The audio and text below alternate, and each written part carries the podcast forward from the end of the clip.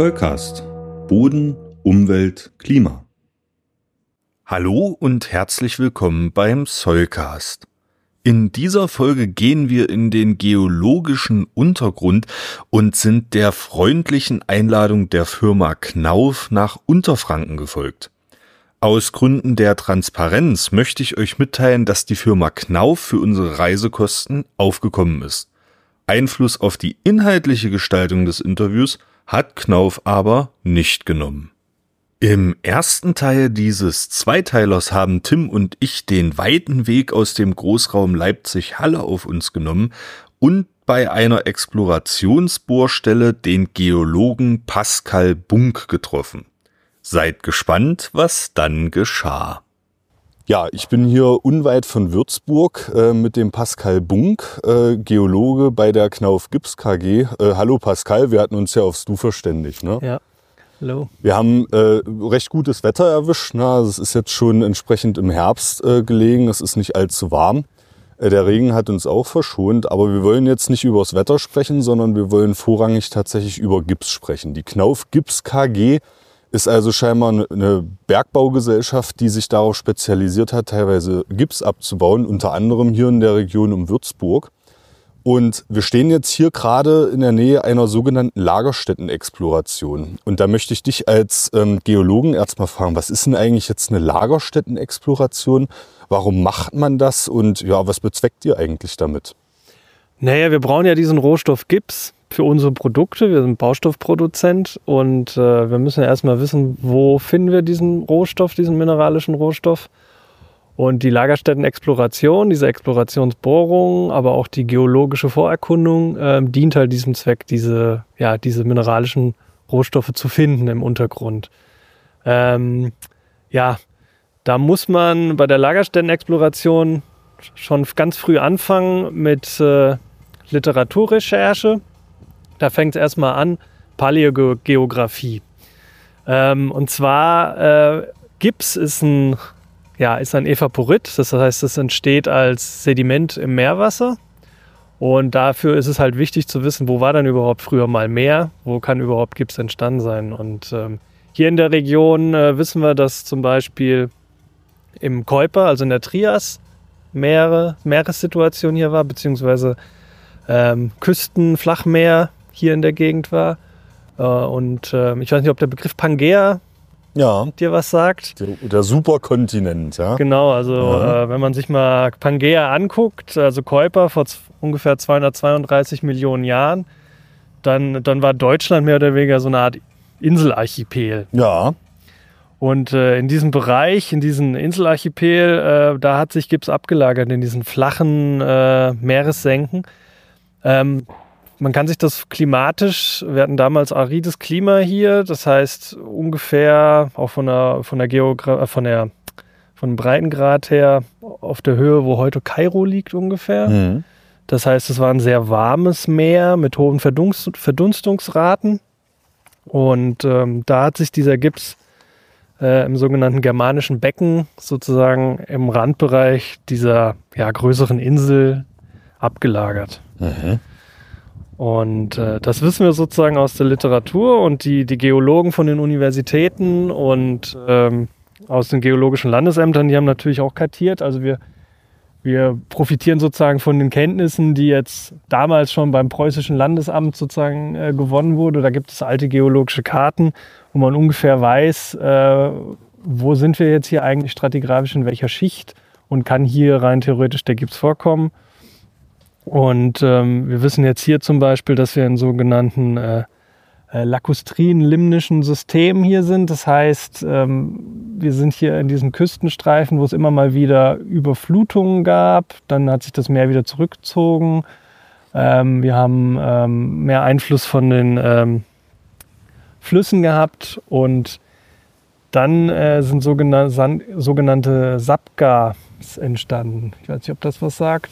Äh, ich habe es noch ganz tief in meiner geologischen Erinnerung irgendwo begraben. Also das sind so kleine, ja, wie soll man sagen, so, so Meerwasserseen, die entstanden sind im Küstenbereich.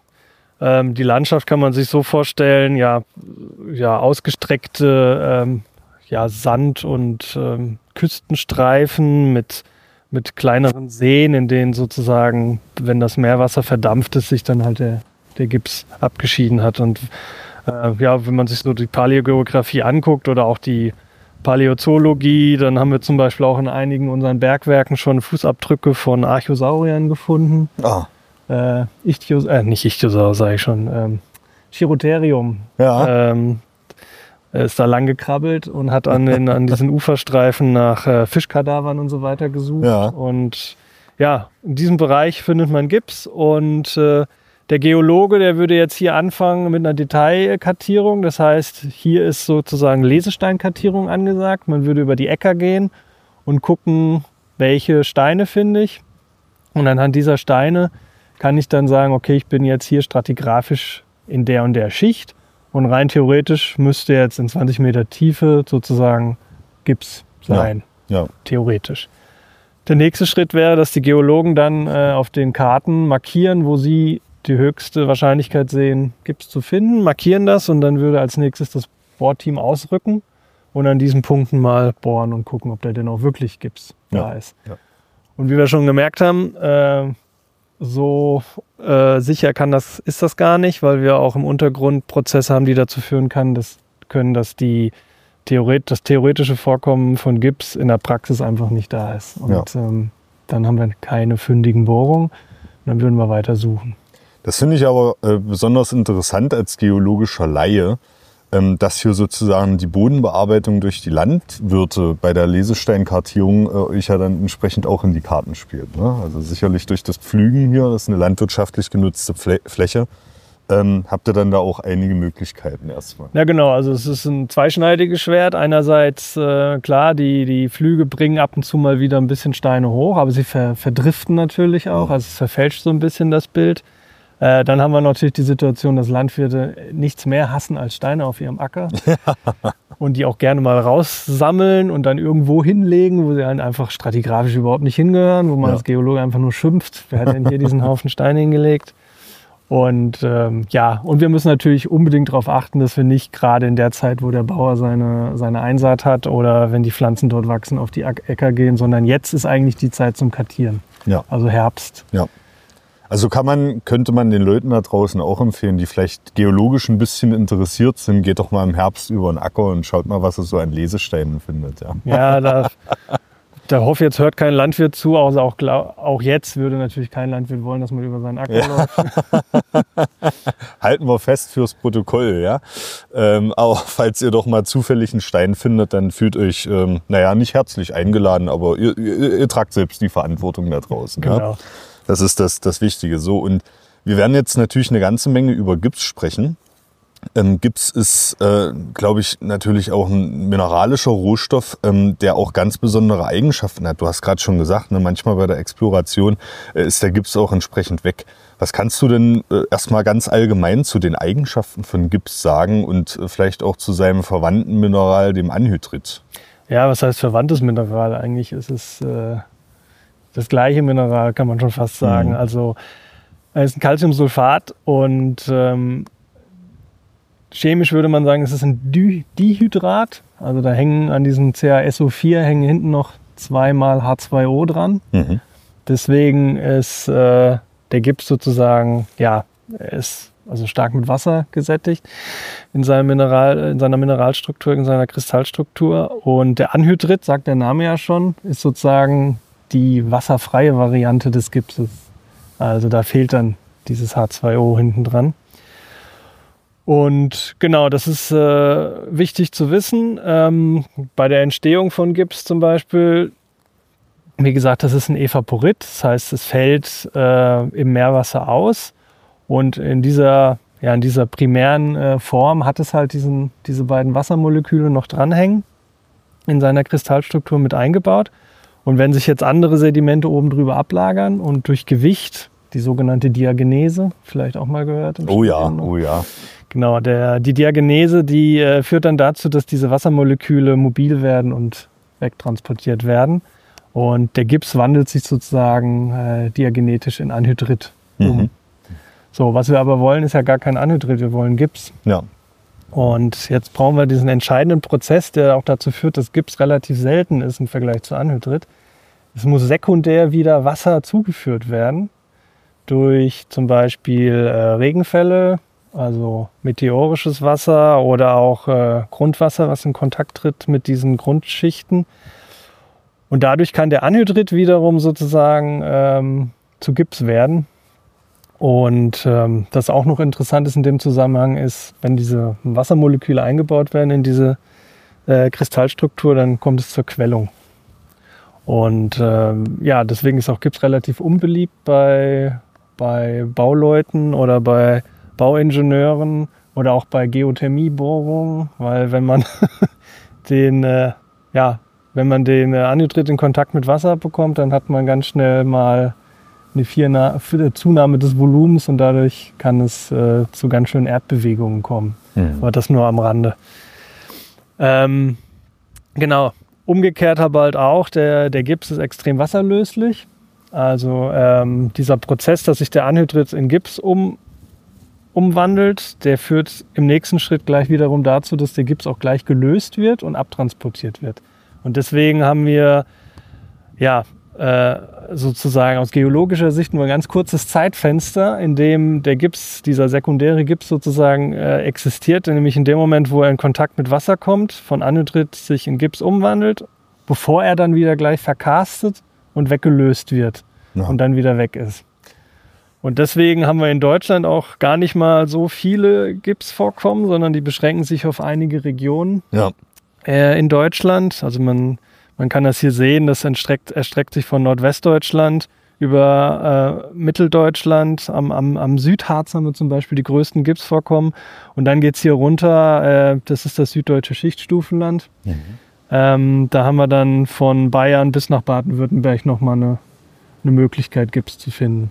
Ja, der, der Gipszirkel mehr oder weniger, ja. Also schon so ein bisschen zirkelartig. Genau. Da gibt es für diese Form irgendeine, die Gipsbanane, ne? wenn man wenn sie ein bisschen eckig gekrümmt wäre, könnte man sagen. Ja, also sehr, sehr, interessant. Und jetzt haben wir natürlich über, über das Mineral Gips gesprochen ähm, und auch über sein Vorkommen. Was hat denn Gips aber eigentlich in unser aller Alltag für eine Bedeutung? Ne? Also wir, wir gehen jetzt mal schon einen Schritt weiter. Wir werden uns auch gleich noch einen aktiven Steinbruch angucken. Aber wo begegnet mir eigentlich im Alltag Gips? Ja, eigentlich fast überall. Also es ist aber oft so bei mineralischen Rohstoffen, dass das, glaube ich, in der Bevölkerung kaum bewusst ist, dass man ja eigentlich nonstop mit mineralischen Rohstoffen zu tun hat. Ne? Also jeder von uns wohnt in einem Haus, so Klassiker, und natürlich ist da auch Gips verbaut. Allein schon im Beton ist Gips drin, aber natürlich kennen wir jetzt, glaube ich, kennt jeder Gips aus, äh, ja, aus, aus Gipsspachtelmassen zum Beispiel oder äh, Putze, Gipsputze, Gipsestriche, das sind diese ganzen Baumaterialien. Was auch aktuell im, modernen Leichtbau viel Verwendung findet, sind diese Gipskartonplatten. Ähm, das ist ja sozusagen Spezialgebiet der Firma Knauf. Und ähm, aber neben dem haben wir Gips auch noch äh, zum Beispiel in der Landwirtschaft als Dünger, weil Gips ähm, ja ein Sulfatdünger ist, der äh, gleichzeitig den pH-Wert des Bodens nicht verändert, wird er sehr gerne eingesetzt und vor allem auch gerade in der biologischen Landwirtschaft zugelassen als Düngemittel. Dann klassisch Formgipse, also in der keramischen Industrie, wenn ich irgendwelche ja, äh, Gegenstände formen möchte und da eine, ja, sozusagen die Blaupause für erstelle, dann nehme ich Gips. Oder in der Medizin, wobei da mittlerweile jetzt der der Gipsverband gar nicht mehr aus Gips ist, aber ähm, wir haben in der Dentalchirurgie zum Beispiel haben wir noch oft ähm, auch wieder diese Formgipse. Und was auch, glaube ich, gar nicht so vielen bewusst ist, die Kreide, Tafelkreide, besteht nicht aus Kreide, sozusagen Kreidefelsen, Kalkstein, sondern es ist Gips. Das ist sehr, sehr äh, spannend. Wir könnten, du hast mir äh, auch mitgegeben, die sogenannte Gipsbibel, ja. Also ein, ein, relativ dickes Buch, in dem noch viele, viele zusätzliche Verwendungsmöglichkeiten von Gips aufgeführt sind. Und das finde ich auch wichtig, dass wir das jetzt hier am Anfang unseres Gesprächs mal miteinander durchgehen. Ja, Gips ist aus unser aller Alltag äh, nicht wegzudenken. Ähm, besonders als Baustoff, ne, du hast es richtig gesagt, in Häusern kommt er vor. Und ähm, das schränkt auch so ein bisschen ähm, die Möglichkeit des Recyclings ein, nehme ich mal an. Ja? Weil ein gebautes Haus, das steht nun mal tendenziell über 100 Jahre. Und ähm, was will ich da jetzt am Verbau an verbautem Gipsmaterial großartig recyceln? Ne? Aber das ist ja so eine aktuelle Debatte immer, wenn wir über Rohstoffgewinnung sprechen, ähm, dass Kritiker und Skeptiker, und das sollen sie ja auch gleich immer den Begriff Recycling einwerfen. Ne? Aber das ist mir vielleicht auch nochmal wichtig, dass ähm, man eben nicht jeden Rohstoff sicherlich beliebig recyceln kann. Und ich stelle es mir ehrlich gesagt auch bei Gips, ähm, ähm, bei Gipserzeugnissen, vor allem wenn es Verbundstoffe sind, äh, entsprechend schwierig und energieaufwendig vor, da ein Recycling durchzuführen. Ne? Ja, also was ja ein positives Beispiel für Recycling, so PET-Flaschen, Plastikflaschen. Ne? Die haben natürlich eine sehr kurze Lebenserwartung. Du trinkst die Flasche aus und dann zack, landet sie im Müll, kann man recyceln und so weiter. Da ist Recycling sicher sehr wichtig. Bei Baustoffen ist es halt, wie du schon sagst, deutlich schwieriger. Also allein schon, wie lange so ein Haus steht, bis man das dann abreißt. Und kann ja jeder mal für sich selbst überlegen, wenn er mal durch die Stadt fährt oder durch sein Dorf, wie viele Gebäude werden eigentlich gerade abgerissen und wie viele werden gerade neu gebaut. Und das mal ins Verhältnis setzen und dann überlegen, geht sowas wie Kreislaufwirtschaft bei Baustoffen eigentlich? Nicht, äh, wenn wir sozusagen so viel mehr dazu bauen, als wir abreißen, dann haben wir dann eine Diskrepanz. Und dieses sogenannte anthropogene Lager, wie man das ja nennt, äh, das ist halt äh, bei mineralischen Baustoffen, ja, das ist halt gebunden in unseren Gebäuden, in unserer Infrastruktur und äh, deswegen ist das Potenzial für Recycling begrenzt. Und dann, ja, da müsst, muss man immer vorwarnen zu glauben, man könnte hier auf Primärrohstoffe verzichten, äh, weil das geht halt einfach in diesem sehr langen Zyklus der Baustoffe und unserer Gebäude und Infrastruktur funktioniert das nicht funktionieren. Und was du schon meintest mit den Verbundstoffen, das ist natürlich was, was man äh, perspektivisch vielleicht ändern muss. Also da gibt es auch von EU-Seite Ökodesign-Richtlinie, die versucht hier ähm, sozusagen Vorgaben zu machen, dass äh, auch Verbundstoffe wieder trennbar sein müssen, dass die Recyclingquoten einfach erhöht werden können, weil äh, da ist auf jeden Fall noch Potenzial da.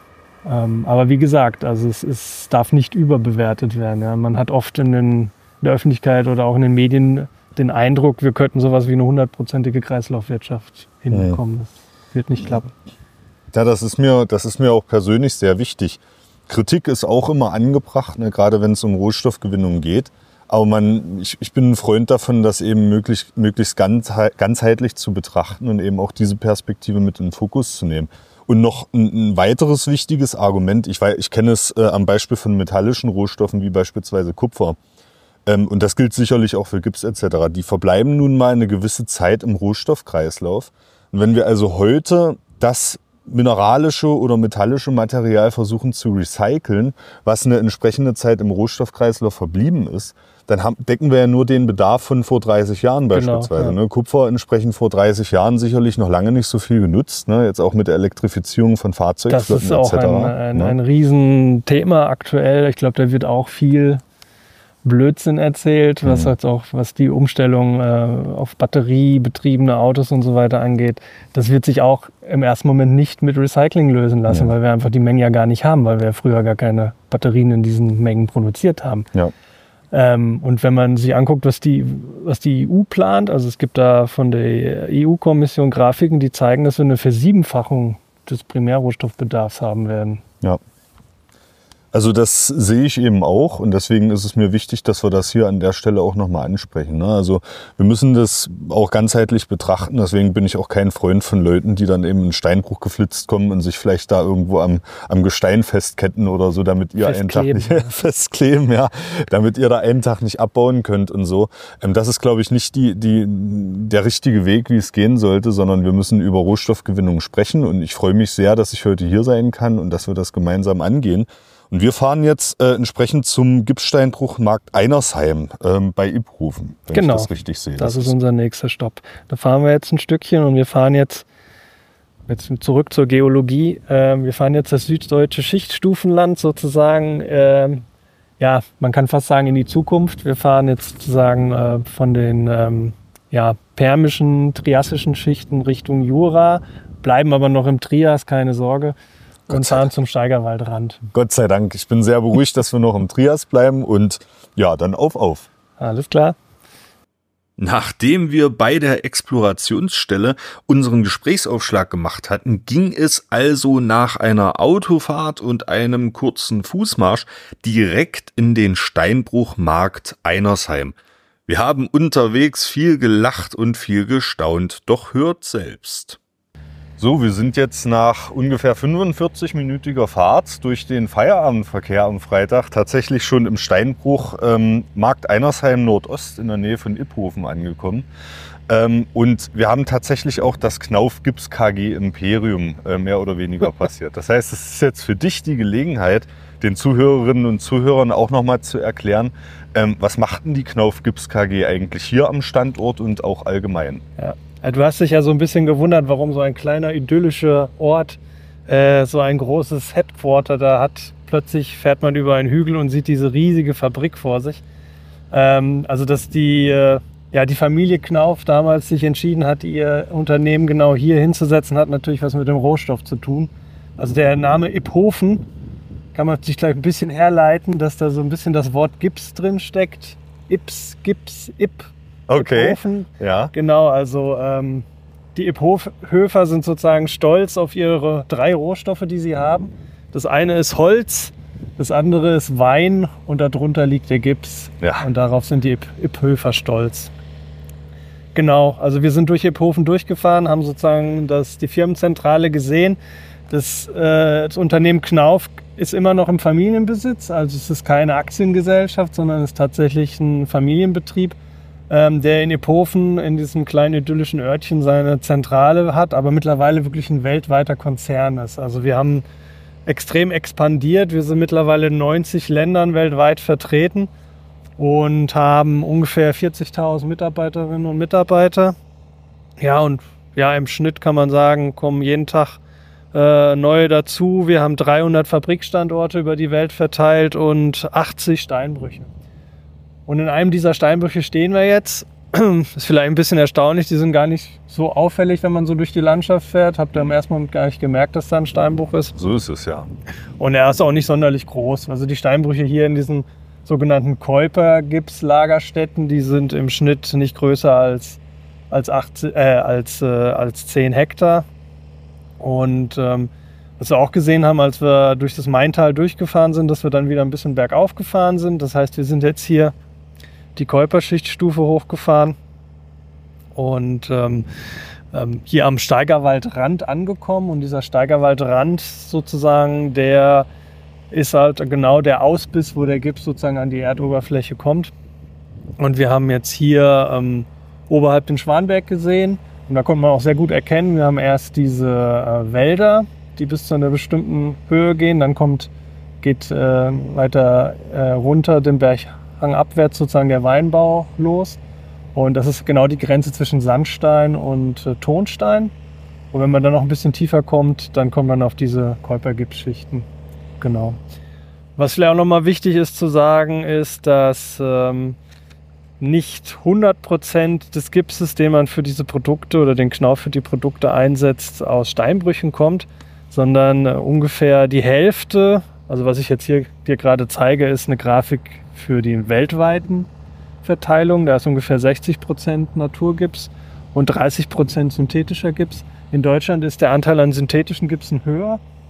Und zwar, weil diese synthetische Gipse primär aus der Rauchgasentschwefelung von der Kohleverbrennung kommen. Und Deutschland hatte ja einen sehr hohen Anteil an Kohlestrom und deswegen auch einen sehr hohen Anteil an diesen synthetischen äh, Rea-Gipsen, nennt man die. Also das Rea steht für Rauchgasentschwefelung. Entschwefelungsanlagen, Gips, Rea-Gips. Und das ist natürlich jetzt ein großes Thema für uns aktuell, weil natürlich durch die Energiewende und den Ausstieg aus der Braunkohle- oder Steinkohleverbrennung wir immer weniger von diesen synthetischen Gipsen haben. Das heißt, äh, diese sogenannte Substitution von äh, mineralischen, natürlichen Gipsen durch diese synthetischen Gipsen wird immer weniger und wir müssen immer mehr natürliche Gipse abbauen. Das heißt also, der Trend geht jetzt tatsächlich durch die Energiewende dahin, dass wir mehr solche Steinbrüche hier jetzt explorieren müssen und mehr äh, Steinbrüche eröffnen und abbauen müssen.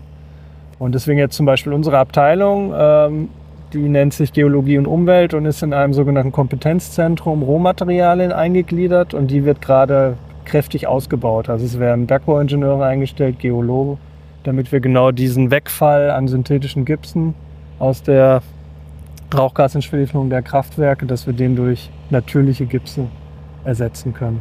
Also auch äh, die Energiepolitik mehr oder weniger, die dann hier äh, mit Auswirkungen zeigt. Genau, das ist ein oft äh, vergessenes Randthema, kann man schon fast sagen. Ähm, wir versuchen da bei der Politik immer durchzudringen, dass wir ein großes Rohstoffproblem haben, dass halt diese Gipse, diese synthetischen wegfallen. Ja? Das ja. ist vielen Politikern einfach nicht klar.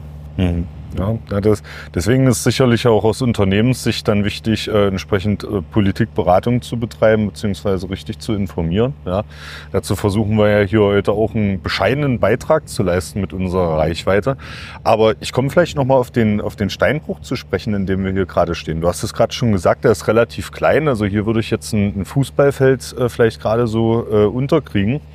Ähm, ist recht überschaubar und von außen, wie du sagtest, auch wirklich leicht übersehen. Das hätte ich tatsächlich nicht gedacht. Ne? Also ein typischer Steinbruch, den stellt man sich großflächig vor, den, der entsprechend auch Raum einnimmt ja, in der Landschaft. Das ist hier definitiv nicht der Fall. Und was man jetzt sieht, also ich würde mal sagen, der, der, der Gips, den ich jetzt äh, als Laie natürlich schneeweiß erwartet hätte, der ist jetzt hier ein bisschen nass und erscheint uns eher so gräulich-bräunlich, würde ich sagen, ne, am, am, am Rand des Steinbruchs einige Bestandteile auch weiß. Ist das hier homogenes Material oder kann man hier auch wirklich zwischen verschiedenen Gipsarten, Qualitäten unterscheiden? Ja, also man kann hier niemals von homogenem Material sprechen. Es ist immer extrem durchmischt. Es ist auch eine große Aufgabe unserer Abteilung, genau dieses Qualitätsmanagement im Steinbruch. Äh, wir nennen das Lagerstättenmodellierung, ähm, dass wir hier mit digitalen Modellen auf Basis dieser er Ergebnisse, die wir aus diesen Bohrungen gewonnen haben und aus den chemischen Analysen, wirklich digitale 3D-Modelle von diesen Lagerstätten entwerfen und dann ganz genau sagen, wo sind welche Qualitäten. Äh, wir müssen auf ein Qualitätsniveau von ungefähr 80 Prozent kommen in unseren Gipsen, damit das überhaupt in den Fabriken verarbeitet werden kann. Und da mischen wir ganz viel. Also wir nehmen schlechte Qualitäten und gute Qualitäten, verschneiden die miteinander, damit wir auf entsprechende Durchschnittsqualitäten kommen und die dann auch verarbeiten können. Und was man jetzt hier im Steinbruch sieht, was du meintest, was so ein bisschen dreckig aussieht, das sind oft Toneinlagerungen. Das ist das, was ich vorhin schon gemeint habe mit diesem äh, lakustrin-lymnischen System, dass halt immer mal wieder in der Erdgeschichte durch die Flüsse Tonpartikel mit eingespült wurden und die sich halt mit eingelagert haben. Deswegen sieht man oft so eine Art Bänderung in den Gipsschichten, also so etwas gräulichere äh, Streifen, die sich durchziehen. Das sind halt diese Tonpartikel, die mit eingelagert wurden. Und was wir halt auch noch haben, sind äh, natürlich äh, Bereiche, die einfach nicht vergipst sind. Also das ist dann der Anhydrit noch, dieses sozusagen diagenetisch überprägte Primärgips, der dann äh, entwässert wurde. Und bei dieser sozusagen Rückumwandlung in den Gips äh, hat das natürlich nicht homogen stattgefunden, sondern bestimmte Bereiche sind besser vergipst als andere. Das heißt, wir haben auch hier immer noch Anhydrit, entweder als Zwischenmittel, sogenanntes Zwischenmittel, das heißt zwischen den Gipsschichten hat man immer mal wieder Anhydritschichten, oder man hat so eine Art Grundsockel, das heißt am, am tiefsten Punkt des Steinbruchs, da hat man dann auch noch Anhydrit. Und da muss man auch beim Abbau darauf achten, dass man den nicht mit reinbringt sozusagen, weil der macht natürlich die Qualität, dann zieht er die runter. Ja. Sehr interessant. Ich, ich kann es mir leicht als Laie vorstellen, wenn ich hier drauf schaue. Es sieht wirklich nicht keineswegs homogen aus. Und ich kann mir durchaus vorstellen, dass ihr dann wirklich beim im Abbau geschehen, also wir sind jetzt hier Freitag nach eins, denn entsprechend ruht hier schon der Betrieb, ja, ähm, dass ihr da natürlich auch entsprechend auf die unterschiedlichen Qualitäten achten müsst. Und was mir jetzt natürlich auch noch auffällt, also der Steinbruch ist so angelegt, wie man sich das vorstellt. Ich würde es mal so als, als, naja, mehr oder weniger terrassenförmig bezeichnen. Ne? Es führt so einen Rundweg wirklich bis zum tiefsten Punkt des Steinbruchs. Ähm, und hier läuft jetzt permanent im Hintergrund, man hört es sicherlich auch eine Pumpe. Das heißt, am tiefsten Punkt des Steinbruchs haben wir jetzt so einen kleinen künstlichen See. Ist das schon das Grundwasser oder ist das, äh, ist das Wasser, was aus dem, aus dem Gips jetzt herauskommt? Was kannst du dazu sagen? Also das ist ähm, sogenanntes Kluftwasser, was in den Gipsschichten sozusagen sich sammelt. Also wir haben jetzt in den letzten Tagen ja starke Niederschläge gehabt. Und der Gips ist ja sehr äh, wasserlöslich, das nennt man Verkarstung und er heißt ganz viele Hohlräume. Und das ganze Niederschlagswasser sammelt sich in diesen Hohlräumen und fließt dann sozusagen durch den Gips und sammelt sich dann natürlich jetzt an solchen Kontaktpunkten hier. Das heißt, müssten wir jetzt mal ein bisschen rumgucken, aber irgendwo hier in der Wand wird irgendwo eine Stelle sein, wo der, wo der Wassereintritt stattfindet. Und damit die Kollegen hier natürlich abbauen können, muss dann bei solchen, nach solchen Niederschlägen abgepumpt werden. Also das, was wir jetzt hier hören, ist eine Pumpe. Die zieht das Wasser raus, bringt es hoch an die Oberkante vom Steinbruch und das wird dann da einfach gleich auf den Acker sozusagen gebracht und versickert dann da gleich wieder. Das Ja. Wasser bleibt einfach hier. Mhm. Na, vielleicht noch ein paar Worte zu diesem Verkarstungsprozess. Also ich habe da auch mal so ein nettes Bildchen für dich mitgebracht. Das zeigt nochmal ganz gut, dass wir jetzt hier an diesem Steigerwaldrand ähm, die Situation haben, dass sozusagen der Steigerwald oder dieses Mittelgebirge, was wir hier haben im Untergrund, tatsächlich noch diesen Anhydrit hat. Ja, Also dieses äh, diagenetische umgewandelte Material. Ähm, und dann an dem Rand des Steigerwalds, deswegen sitzt hier die Firma Knauf und auch der Ort Iphofen sozusagen, der sitzt hier am Rand. Da ist sozusagen äh, durch Kontakt mit Oberflächenwasser, mit Niederschlägen, der Anhydrit in Gips umgewandelt. ja, Und hier ist auch der Steinbruch angesiedelt. Und wenn das jetzt weiter dieser Prozess fortschreitet, also diese Vergipsung sozusagen in den Berg reinwandert, dann kann es irgendwann dazu führen, dass der Gips auch abgetragen, also gelöst wird und abgetragen wird und dann haben wir Verkarstungsprozesse. Das heißt, dann ist dann auch irgendwann der Gips weg. ja. Sehr interessant, sieht so ein bisschen, naja, ungleichmäßig aus, ne? Also die zwischen dem tonigen Han Hangschutt, der hier dargestellt ist, und der den jetzt an Gips. unseren Füßen klebt, ganz Ja. furchtbar. Ja, da, da, das ist in der Tat. Ne? Du hast doch gesagt, das ist tatsächlich der schlimmste Schlamm, so mehr oder weniger. ja. Und äh, da zieht es einem fast die Schuhe aus hier. Ja, Ja, wenn, wir hier, wenn wir hier rausgehen, werden wir ungefähr 30 Zentimeter größer sein als vorher. ja das, das kann ich mir sehr, sehr gut vorstellen. Ähm, hier gleich auch eine praktische Erfahrung mit dabei. Und ähm, ich finde es aber nach wie vor noch beeindruckend, dass es eben ein Evaporit ist, was hier eben wirklich, ich hatte es schon angedeutet leicht, man kann also in diesen äh, in diesen Marmorierungen mehr oder weniger die Evaporationszyklen mehr oder weniger ein bisschen, bisschen abschätzen. Ja? Wenn du da jetzt also fachlich rangehen würdest, könntest du auch mir sagen, hier, wie lange es gedauert hat, bis diese Lagerstätte sich gebildet hat. Was sind da so Faustformeln? Boah, da- oh, das ist eine schwierige Frage. Also, ich meine, man hat irgendwann mal im Studium gehabt, wie lange braucht so ein Tonpartikel, um sich abzusetzen. Man könnte Ja. jetzt sagen, könnte jetzt gucken, wie, wie dick ist so eine Tonschicht und Ja. dann kann man ungefähr ausrechnen, wie lange das gedauert hat. Aber, oh, da, Ja, da maße ich mir jetzt kein Urteil zu. Ja. Aber zum Vergleich, die Auslösung des, äh, des Gipses aus dem Untergrund, da hatten wir uns schon geeinigt, so, also, also Faustregel me- mehrere tausend Jahre. Das sind also geologische winzigst äh, Zeiträume. schnell. Ja, Das ist, ist äh, im geologischen Zeitraum. Da können wir hier also davon ausgehen, dass das doch viel deutlich, deutlich länger stattgefunden hat. Ne? Also Gips entsteht da sogar relativ schnell. Ne? Mhm. Also die, diese, diese äh, Ab Ausfällung in dem Meerwasser, die kann man auch heutzutage rezent beobachten. Zum Mhm. Beispiel in Australien gibt es ähm, tatsächlich Ufer- oder Seenbereiche, wo dieses Meerwasser verdampft und der, der Gips sich ausfällt. Das sind mehrere Zentimeter im Jahr tatsächlich. Von daher ist es auch ein nachwachsender Rohstoff. Ja. man müsste halt nur ein paar tausend Jahre warten, dann hätte man auch solche Schichten wie hier im Steinbruch. Ja. die abbauen. Allerdings, du hast mir auch schon er erklärt, dann erst die diagenetische Umarbeitung zur Anhydrit und dann äh, die Rückabwicklung mehr oder weniger zu Gips. Also das müsste man auch noch oben drauf rechnen. Ja, muss man ja nicht. In dem Fall hat sich ja der, direkt erstmal der Primärgips abgelagert Ja. und den könnte man sofort abbauen. Also die Diagenese würde man sozusagen gar nicht erst stattfinden lassen. Ja, ja, die sehr, sehr, sehr gut. Dann spart man sicherlich ein paar Millionen Jahre mehr oder weniger. Genau. Genau. Ähm, ich würde jetzt an der Stelle, weil es ganz einfach interessant ist und weil das, glaube ich, auch was ist, was die Hörerinnen und Hörer nicht so wirklich parat haben, ähm, mal dazu überleiten, äh, was muss man denn eigentlich oder was, was laufen denn eigentlich für Schritte ab, wenn man so einen Steinbruch wie den, in dem wir jetzt hier stehen, überhaupt erschließen möchte als Gipsunternehmen. Ja? Also äh, du hast das schön erzählt, ne? natürlich die Knauf Gips KG hier in Iphofen, ihren Firmenstandort, das ist auch wirklich sehr, sehr beeindruckend, wenn man da entlang fährt. Ich hatte gleich den Eindruck, dass da Tausende von Leuten arbeiten, aber es ist natürlich auch viel automatisiert, hast du mir erklärt. Ähm, allerdings ist es ja für euch auch mitunter gar nicht so einfach, jetzt einen neuen Steinbruch zu erschließen, beziehungsweise bedarf das natürlich auch äh, einigen Genehmigungsverfahren und rechtlichen Grundvoraussetzungen. Was sind denn da die Voraussetzungen dafür?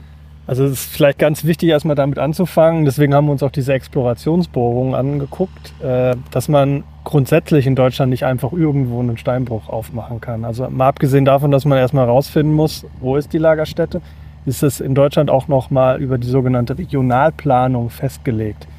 Also das ist sogenannte Raumordnung. Und äh, dafür sind sozusagen die Länder zuständig und wiederum in den einzelnen Ländern gibt es so Regionalplanungsbehörden, die legen genau fest, wo was eigentlich in der Landschaft stattfinden kann. Und die legen auch fest, wo ist eigentlich Rohstoffgewinnung.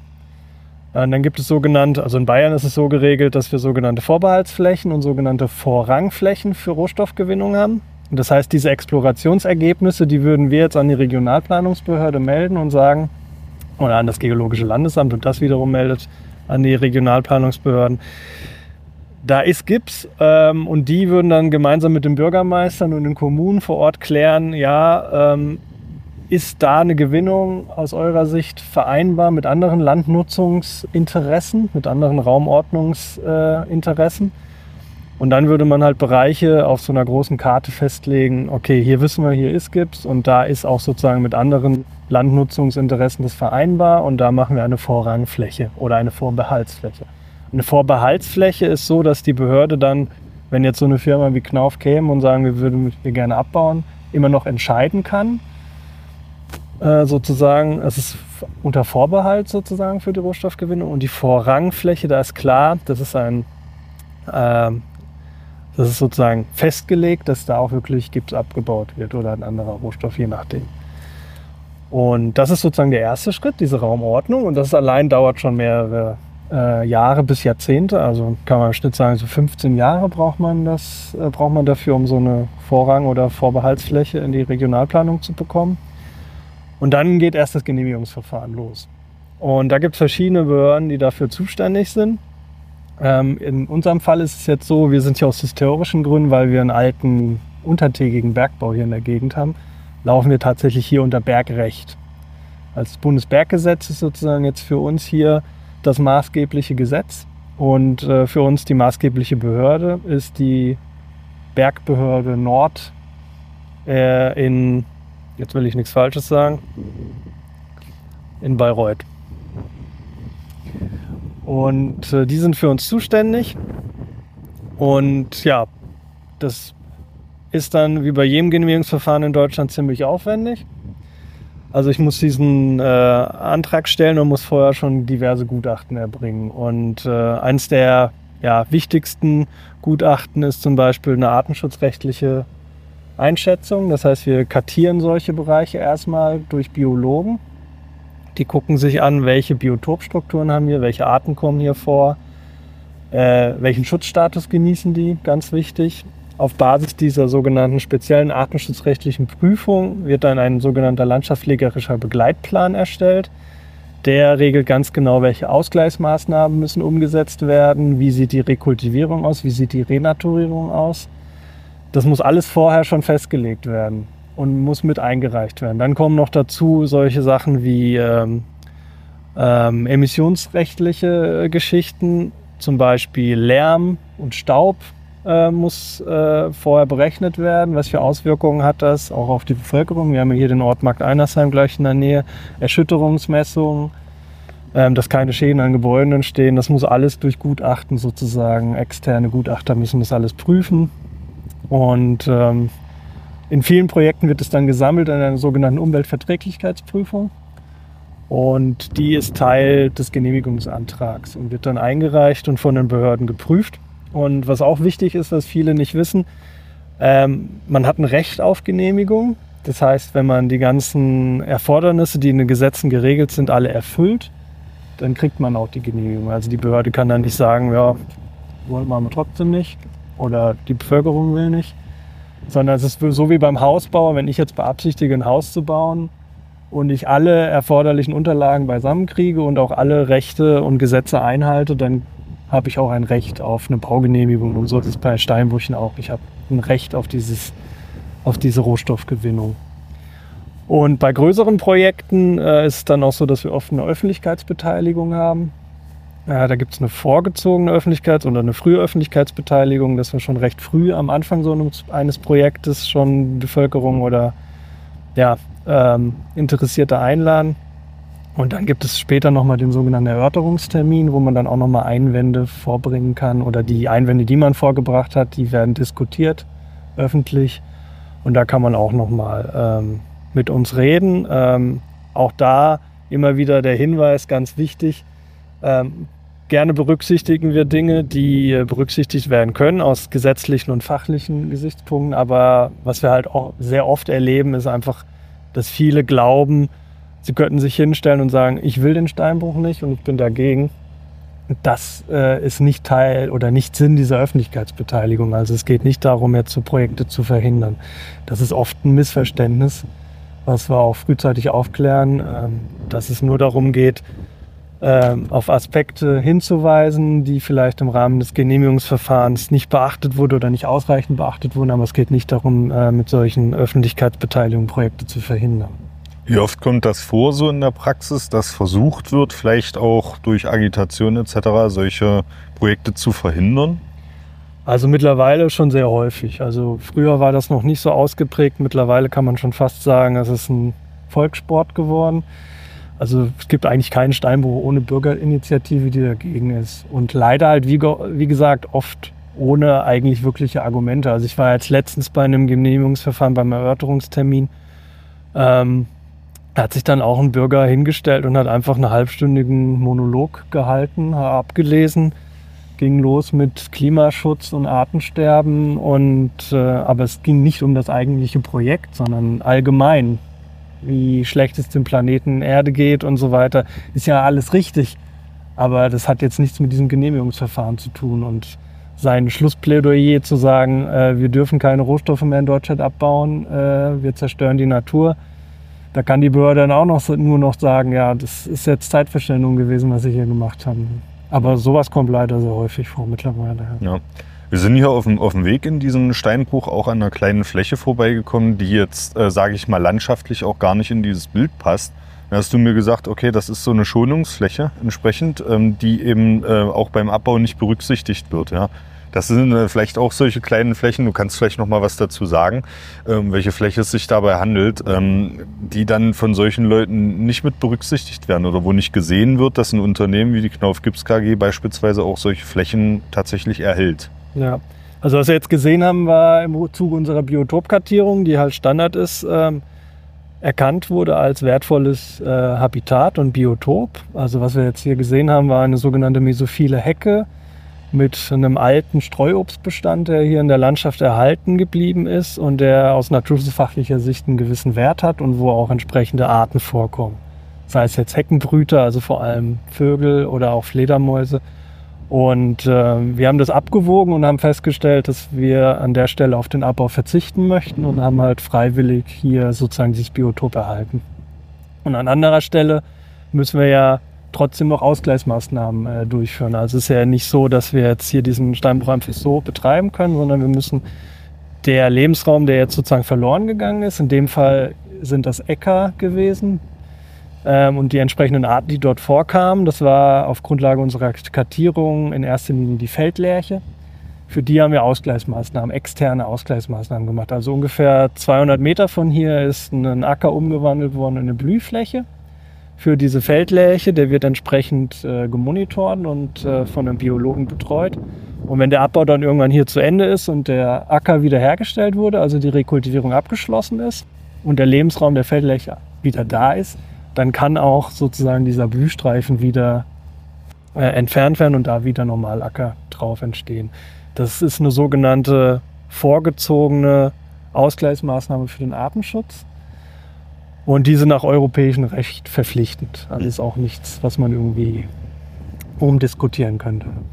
Ich denke, dass da, das ist was, was in der Öffentlichkeit wenig bekannt ist, dass da eben vorher auch Kartierungen stattfinden und entsprechend artenschutzrechtliche Maßnahmen auch jetzt hier im Abbau tatsächlich in solchen Flächen sich ausdrücken. Das ist für mich auch tatsächlich ein Aha-Effekt, weil mir das noch nicht so wirklich präsent war. Ja, und dann äh, vielleicht die letzte Frage an diesem Standort. Also man tatsächlich, man kann sich mittlerweile hier nicht mehr vorstellen, dass hier mal ein Acker war. Das liegt, glaube ich, in der Natur der Sache. Ähm, so, ein, so ein Steinbruch ist eben ein Steinbruch. Und ähm, aber jetzt mal die Frage, wenn, als der Steinbruch hier erschlossen wurde, was ist denn dann eigentlich? Wir sind ja der einzige und erste Bodenpodcast in Deutschland. Was ist denn dann mit diesem wertvollen Ackerboden? Du hast mir schon gesagt, die Ackerzeit teilweise 100, ja, äh, hier in diesem Bereich äh, fruchtbare Lössböden. Hier nicht, hier nicht. Ach, okay. Wir sind ja, wir sind ja vorhin, habe ich beim, bei der Autofahrt hierhin erzählt, Wir sind ja sozusagen von diesen Gauböden, von Ja. der Gauebene runtergefahren ins Maintal und dann die Käuperschichtstufe hoch. Ja, Und was wir jetzt hier haben, sind äh, Käupertonböden okay. und diese miserabel. Ja, die sind miserabel. Dann gehen wir mal von der niedrigeren Ackerzahl aus. Äh, aber, aber nichtsdestotrotz, was ist denn mit dem, mit dem Boden eigentlich passiert? Wird der verheizt? Wird der weggeworfen? Oder ähm, wo befindet sich der Boden gerade? Also der Boden, der befindet sich um uns drum rum. Also wenn du jetzt mal hier oben an die Kante guckst, Ja. da ist immer so ein kleines Häufchen. Das ist vielleicht, was weiß ich, wie viel, Meter vielleicht hoch. Ja. Ein Meter hoch, zwei Meter bis drei Meter breit. Maximal fünf Meter. Und dieser, dieser Oberboden, Oberbodenmiete nennen wir das, die wird einfach gleich am Anfang von der Raupe zur Seite geschoben und um den Steinbruch drumherum drapiert. Gleich so ein bisschen auch so ein Blickschutz und auch ein Hindernis für Leute, die hier langlaufen und vielleicht mal in Steinbrüche fallen wollen, damit das nicht so passiert. Und der Boden wird wirklich äh, ganz äh, flach äh, und sorgsam sozusagen an den Rand geschoben und der Selbstbegrünung überlassen. Also in der Regel funktioniert das einwandfrei. Sieht man ja hier, ist komplett selbstbegrünt innerhalb eines Jahres, gar kein Problem. Wenn das nicht klappt, müssten wir sowas wie äh, Senf oder so äh, als äh, Begrünung drauf sehen. Müssen wir in der Regel nicht machen. Das ist sozusagen das, was mit dem Oberboden passiert. Der ist hier auch gar nicht so mächtig. Ne? Das sind halt auch schlechte Böden. Das liegt auch daran, dass halt wirklich hier der Oberboden so geringmächtig ist. Das hat was auch mit dem Gips zu tun, weil der halt sehr schnell ähm, sich auflöst und wegtransportiert wird. Diese Verkarstung führt halt einfach auch dazu, die ist tatsächlich schneller als die Bodenbildung. Kann man sich kaum vorstellen als Geologe. Aber in Mhm. dem Fall ist wirklich dieser geologische Prozess schneller als die Bodenbildung. Und deswegen haben wir hier oft nur Renzin oder Pararenzin. Und was wir aber auch gesehen haben, als wir reingegangen sind, dieser, dieser riesige Berg, das ist Abraum, das ist sozusagen das, was unter dem Oberboden drunter liegt. Also sozusagen der C-Horizont, aber der C-Horizont, der sozusagen keinen Gips beinhaltet. Also das sind in erster Linie Kalksteine, mergelige Steine, Tonschichten. Die werden sozusagen auf diesen großen Haufen, auf diese Halde transportiert. Aber immer getrennt vom Oberboden, das ist ganz wichtig. Das war doch schon eine spannende Exkursion in die Welt des Gipsabbaus. In Teil 2 des Interviews wird es dann um die Renaturierung von Gipstagebauten gehen. Die Folge erscheint planmäßig als Zollcast Folge 78 in genau einer Woche. In den Shownotes findet ihr wie immer alle Informationen zu den Gesprächsinhalten. Der Sollcast ist für euch kostenlos und das soll auch so bleiben. Ihr könnt uns dabei helfen. Zum Beispiel durch eine kleine Überweisung auf das Geschäftskonto oder via PayPal. Wie das genau funktioniert, seht ihr auf sollcast.de unter dem Punkt Unterstützen. Das Geld wird für die digitale Infrastruktur verwendet und darüber hinaus in Technik investiert. Vielen Dank für eure Unterstützung.